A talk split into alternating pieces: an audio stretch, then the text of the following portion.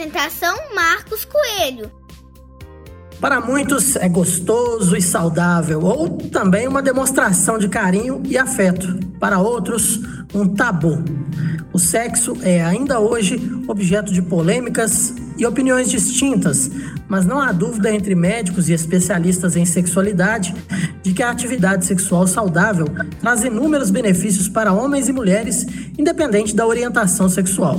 E você, como anda a sua saúde sexual? Este é o tema deste episódio do Dose de Saúde, o podcast do grupo Santa Casa BH.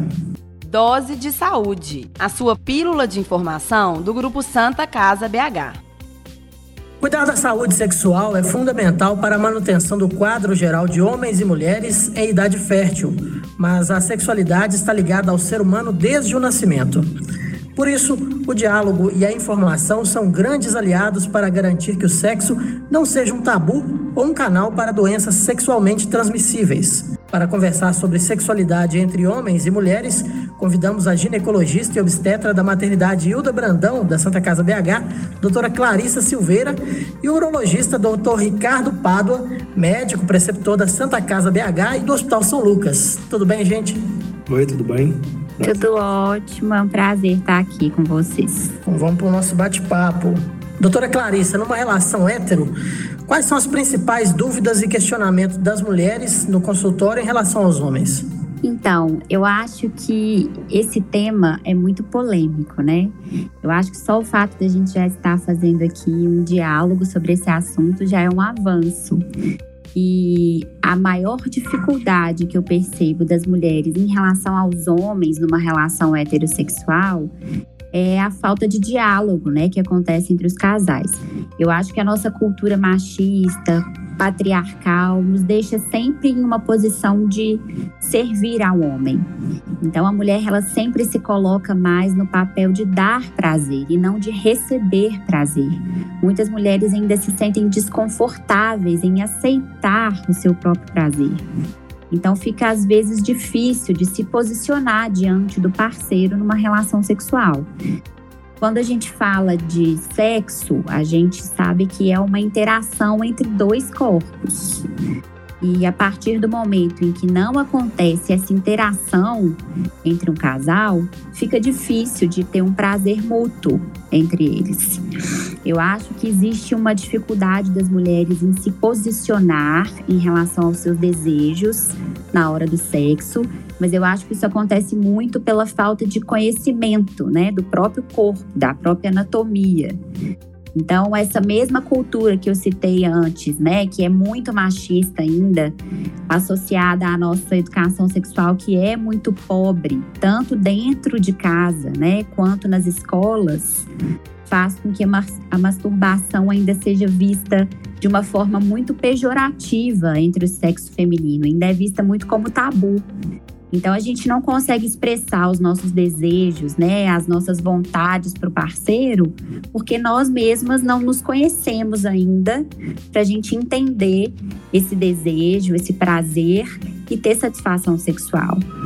Eu acho também que atrelado a, a isso, a gente tem a maioria dos homens e mulheres tendo o primeiro contato sexual é, com a pornografia que a gente tem, né? A gente fala que é a pornografia mainstream, que é uma pornografia que tem ainda muito a penetração como foco de uma relação sexual. Então, essa cultura falocêntrica ainda predomina muito. Então, de um lado, a gente tem mulheres tentando reproduzir aquele orgasmo vaginal, que é super difícil de acontecer, e do outro lado, os homens que ainda não compreendem bem a anatomia feminina. Eu não sei se no consultório né, do Ricardo aí, com a urologia, ele consegue perceber isso também. É, na verdade, Clarice, eu concordo plenamente com o que você fala, né? Hoje, falar sobre sexo no consultório é muito difícil. A maioria dos homens que chega é, é, com algum problema, que até a parceira chega reclamando, não, ele procura é, de antemão, né? E, e, eles não costumam falar sobre a relação em si, eles não falam sobre os desejos, eles não falam sobre o que a parceira quer, né? E na maioria das vezes eu acho que o homem é muito egoísta. A maioria das vezes que está tendo algum problema sexual, na maioria das vezes ela, eles colocam a culpa na mulher. Fala que a mulher não procura, que ela não, não tá com tanto desejo, e isso faz cair né, a quantidade de vezes que a pessoa tem relação durante a semana ou até no mês. Então, é, é, um, é um tabu mesmo, eu acho que as pessoas falam muito pouco, e principalmente pelo que você falou, né? A, a, é, o homem, é, o sexo para um homem hoje, a maioria das vezes ele é só penetração e ele sente o orgasmo. A maioria das vezes ele não dá o prazer, e a mulher também, ela não, não tem essa é, preocupação por não conhecer o corpo, igual você falou mesmo. Doutor, é, em off aqui você comentava que muitas vezes os homens se manifestam na rede social e não se manifestam dentro do consultório. Não, isso acontece muito, né? Eu tenho muitos amigos, colegas que quando eu falo que eu sou urologista, muitos brincam, criticam, né? É aquela brincadeira de sempre, mas sempre, quando acaba a discussão, um pega meu telefone ou outro e sempre vai fazer perguntas é, no particular, né? Então, é esse conceito de um homem não ir no médico, a, questão da sexualidade ainda é muito forte, existe é, preconceito e, e, eu acho que a gente tem que ir diminuindo isso, né? Principalmente procurando um urologista. Hoje a gente vê que o homem procura o urologista mais quando está com problema, a partir de 50 anos, e eu acho que essa procura deveria ser mais cedo, né? Até para conhecer o próprio corpo e sobre a sexualidade também, para a gente poder melhorar essa questão desse tabu sexual que existe hoje no Brasil. E as relações homoafetivas? É, existem dúvidas sobre sexualidade da parceria? Isso também é levado aos consultórios de vocês? É, não sei com a Clarissa, mas da minha parte, como eu falei, é, tanto o hétero quanto o homoafetivo, ele é muito difícil falar sobre a relação sexual no consultório. A maioria das vezes eles levam algum problema, alguma doença né? E, e para a gente tentar resolver, mas a parte sexual em si, como o parceiro age, quais são os desejos, né? Realmente isso é uma coisa, pelo menos no meu consultório, que quase eu não vejo.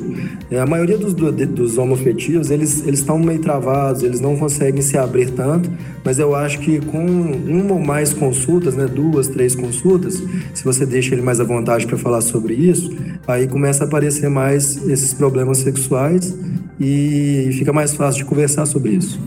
E no seu consultório, doutora Clarissa? Então, gente, o que que eu percebi ao longo desses anos aí de estudo? Quando a gente faz a ginecologia obstetrícia, é difícil a gente abordar o tema sexualidade na rotina de um consultório. Então, às vezes, se a paciente, se a gente não pergunta para a paciente, é difícil a paciente trazer.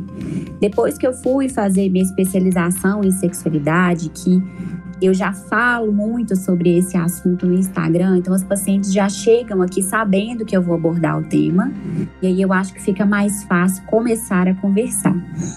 Nas relações homoafetivas lésbicas, por exemplo, né, por exemplo, entre duas mulheres, como é esse conhecimento da anatomia feminina. Então eu já sei o que que me dá prazer, se eu estou me relacionando com uma mulher, eu sei também o que dá prazer a ela. Então eu acho que o foco sai um pouco né, da penetração, o orgasmo vem aí com o estímulo clitoriano, que é mais presente nessas relações homoafetivas. Então, geralmente, o prazer sexual é alcançado na maioria das vezes. Isso é importante até a gente falar, porque às vezes quem está ouvindo aí esse bate-papo se sente meio um ET as mulheres, né? Quando eu falo de orgasmo vaginal, orgasmo clitoriano, a gente precisa compreender que essa anatomia do clitóris, ela é muito recente, né? Então, até os anos 2000, a gente acreditava que o clitóris ele era só aquela parte mais externa ali que aparece na vulva, só a glande, só aquele botãozinho do clitóris. A partir dos anos 2000, ele realmente foi descoberto em sua anatomia completa e ele não tem outra função a não ser dar prazer para a mulher. Então, o clitóris ele tem mais ou menos de 8 a 10 centímetros, mais de 8 mil terminações nervosas, que é o dobro do número de terminações nervosas que existe na glande do pênis. Então, se a gente entra em uma relação sexual e ignora a presença do clitóris, vai ser muito difícil da gente alcançar um orgasmo. Então, às vezes, a gente tem o orgasmo com estímulo vaginal mas é uma forma indireta de estímulo do clitóris. Todo orgasmo é clitoriano, por isso que a gente não pode se esquecer dele durante uma relação sexual. Informação aí muito importante, aí, principalmente para os homens que estão nos ouvindo, né? A saúde sexual reflete nos outros setores da vida, gente? É, na verdade, completamente, né? O que eu falo com meus pacientes hoje é o seguinte: se sua vida não está boa, provavelmente sua vida sexual também não estará. Né? Então, para a gente ter uma vida sexual boa, você tem que estar tranquilo, né? A maioria da, das, das queixas sexuais são ligadas ao estresse, ansiedade, né? Mais de 70% delas. Então, se você está com problemas, né? Na parte de financeiro, familiar, relacionamento, isso tudo pode refletir na saúde sexual. E o contrário também. Quando a gente está com saúde sexual ruim, né? Isso fica mais depressivo. A gente não, a pessoa não consegue desenvolver a vida tão bem, né? E, e já tem estudos mostrando também que uma das principais, das primeiras coisas que aparecem no homem, a, a disfunção erétil, no futuro o paciente pode ter problemas cardíacos, cardiológicos. Então, isso está mostrando que a, a vida sexual do homem é tão importante, né, que mostra que a saúde no geral dele não está tão boa. Então, eu acho que o homem tem que procurar o quanto antes, né, quando está com algum problema, para resolver o quanto antes e até evitar problemas futuros. Doutora Clarissa, acho que como homem eu posso falar também que a cabeça pesa muito, né, na questão sexual. No caso da mulher, isso também prejudica muito? Com certeza. A, de acordo com a Organização Mundial de Saúde, para a gente avaliar uma boa qualidade de vida de um ser humano, a gente olha quatro aspectos. Então, a gente olha família, lazer, trabalho e sexualidade. Então, se a gente não está bem dentro da nossa sexualidade, a gente vai ter um déficit na nossa qualidade de vida. E aí eu acho importante a gente aprender a separar um pouco sexo de sexualidade, que são coisas diferentes e a gente confunde. Sexo é a relação sexual em si que você vai ter com outro indivíduo. E sexualidade engloba o sexo, mas não se resume a ele. Sexualidade tem a ver com intimidade, com afetividade tem a ver com masturbação, com autoconhecimento do corpo. Então a gente tem que encarar a nossa sexualidade como bem-estar. Dentro, né, de uma relação sexual, eu falo muito com os pacientes de um tipo de meditação que é muito estudada né, nos problemas sexuais, que é o mindfulness, que significa se conectar com o momento presente. Então, para você ter uma relação sexual de qualidade e prazerosa, você precisa se atentar àquele momento. Então, a maioria das pacientes está tendo uma relação sexual, está pensando na escola dos filhos, está pensando no trabalho, às vezes vivenciou uma semana de estresse com o parceiro, onde não tem efetividade, onde não tem comunicação, não tem aquele erotismo, né, sem resultar em sexo, então um beijo na boca, um carinho, uma mensagem de texto diferente. E aí querem ter uma relação satisfatória no final de semana sem essa interação. Então é preciso estar presente, valorizar os cinco sentidos e dar atenção à afetividade também que envolve um relacionamento. As, as infecções sexualmente transmissíveis, né, as, as ISTs, são uma preocupação de homens e mulheres? Até que ponto que a disfunção sexual afeta homens e mulheres e quem lida melhor com isso? Isso é difícil de falar, né? Mas realmente as ISTs hoje, né, as infecções sexualmente transmissíveis, cada dia tem aparecido mais, né? Eu acho que as pessoas estão esquecendo que o preservativo é o método mais importante da gente prevenir essas doenças e cada dia estão usando menos, né? Chegam muitos pacientes no meu consultório hoje com, com as ISTs, né? E por falta de, ou a parceira, ele sempre coloca também a culpa na parceira, a parceira não pediu. E a gente esquece que a gente tem que colocar a gente em primeiro lugar sempre. Quando a gente usa o preservativo, a gente está preservando a gente, né? E o parceiro também. Então, eu acho muito importante, né, que voltar a usar a camisinha, to todas as relações, se você não tem um parceiro fixo, né, até com parceiros fixos, que a gente recomenda no mínimo seis meses, eu acho muito importante para a gente tentar diminuir novamente esses surtos que estão aparecendo novamente das doenças sexualmente transmissíveis. Eu acho interessante a gente frisar o seguinte: dentro de né, dentro da logística aí feminina, quando a menina tem a primeira menstruação, a família já leva ela até o consultório e a partir daí, independente de ter relação sexual ou não, uma vez por ano ela vai até a ginecologista e isso é uma rotina da mulher. E isso, como o Ricardo falou anteriormente, não, não acontece né, com os homens. Então, os homens só procuram um urologista a partir dos 50 anos ou quando tem alguma queixa. Então, é importante que os homens também comecem, comecem a ter essa rotina de autocuidado. Uma outra coisa interessante que eu observo também é que dentro de um, né, dentro dos casais, principalmente em relações sexuais que são assim, que não tem um relacionamento ali, as ocasionais, o homem está sempre preocupado se a mulher está tendo algum tipo de prevenção em relação à gravidez, se ela usa algum método contraceptivo ou não. E esquece, né, que as doenças sexualmente transmissíveis podem ser transmitidas do homem para a mulher ou da mulher para o homem. Bom, e com a chegada da camisinha feminina ao mercado e com a comprovação de que ela é mais eficiente por prevenir algumas doenças como a herpes genital, por que, que vocês acham que as mulheres ainda preferem a camisinha masculina? A gente tem que ser bem realista em relação a isso. Apesar dessa comprovação aí, né, da eficácia, a camisinha feminina é muito difícil de ser usada porque ela é difícil para colocar. Ela é desconfortável para a maioria das mulheres, então a gente ainda não tem o hábito de usar justamente por essa dificuldade. Eu acho que talvez a gente falando mais sobre isso, principalmente, né, nas redes sociais, talvez a gente consiga olhar para ela é, com uma forma diferente, mas atualmente ainda é bem difícil de ser utilizada pela falta de conhecimento e pela dificuldade no uso também. Não sei se o Ricardo concorda comigo. É, eu concordo plenamente com a Clarissa, né? Primeiro que a camisinha feminina é muito pouco divulgada. É, tem vezes que a gente não consegue comprar ela nem na farmácia ainda. A mulher não sabe como usar, o homem não sabe como usar. Outra coisa que é difícil também é durante a relação que a gente não aprendeu, né, tanto a mulher quanto o homem. E provavelmente pode ser que no futuro isso dê certo, principalmente por prevenir a maioria das doenças, já que a própria camisinha masculina não previne todas, né? É, como, eu, como eu coloquei esses dias no meu, no meu Instagram, que tem algumas doenças é, doenças sexualmente transmissíveis que podem passar despercebidas, a pessoa pode estar com ela e não perceber. E a camisinha feminina é uma das poucas que previne todas, né?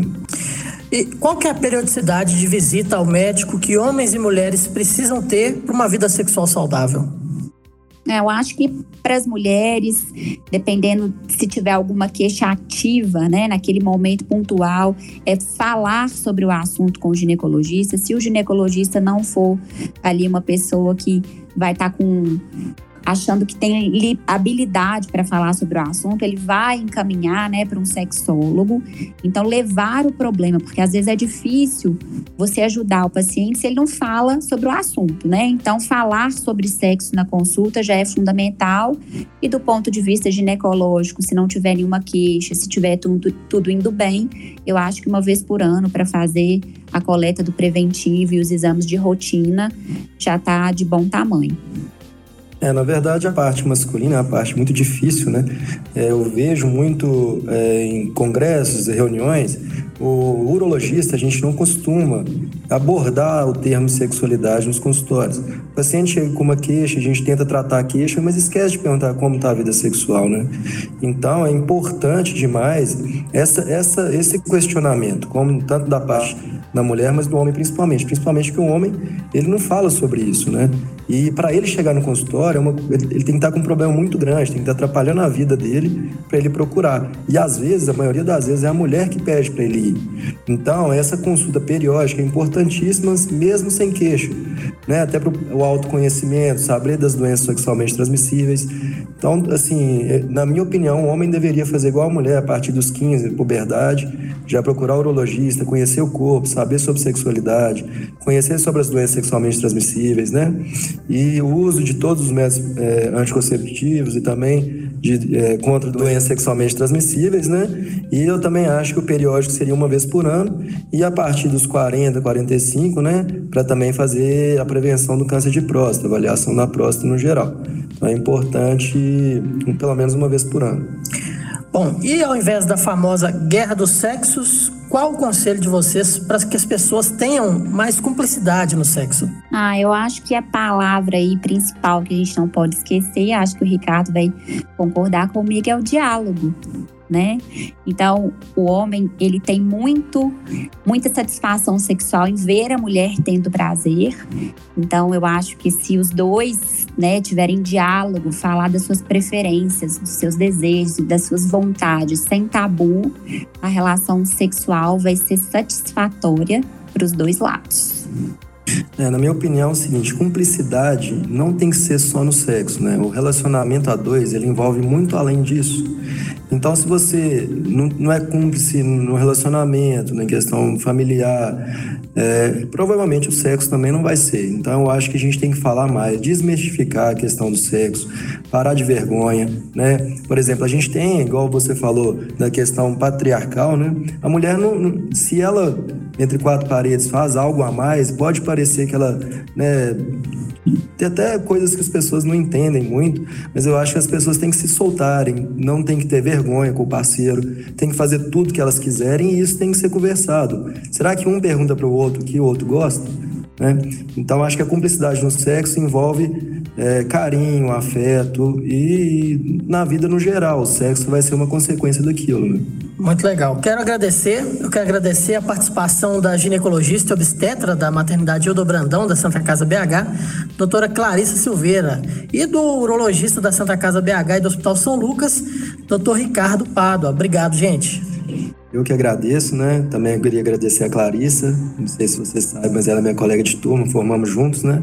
E já tinha um tempo que a gente queria fazer essa conversa antes, mas a Santa Casa nos proporcionou a isso.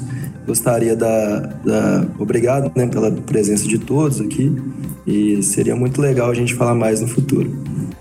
Ah, queria agradecer também. Foi um prazer estar aqui com vocês mais uma vez. Sempre bom, porque eu amo muito esse lugar, né, onde eu fiz minha residência. E agradecer também ao Ricardo, que além de ser um ótimo profissional, que eu indico muito, é meu amigo pessoal. Então, que venham os próximos. Bom, e eu agradeço também a sua audiência até aqui nessa edição do Dose de Saúde, a sua pílula de informação, saúde e bem-estar. Dose de Saúde a sua pílula de informação do grupo Santa Casa BH. Você gosta de ouvir podcast? Confira as outras edições do Dose de Saúde no Spotify, no YouTube da Santa Casa BH e em diversas outras plataformas digitais. Nós temos vários programas com muita informação para você. Até a próxima! Que tal uma dose de saúde? Acompanhe as notícias do grupo Santa Casa BH e fique sempre bem informado. Acesse santacasabh.org.br.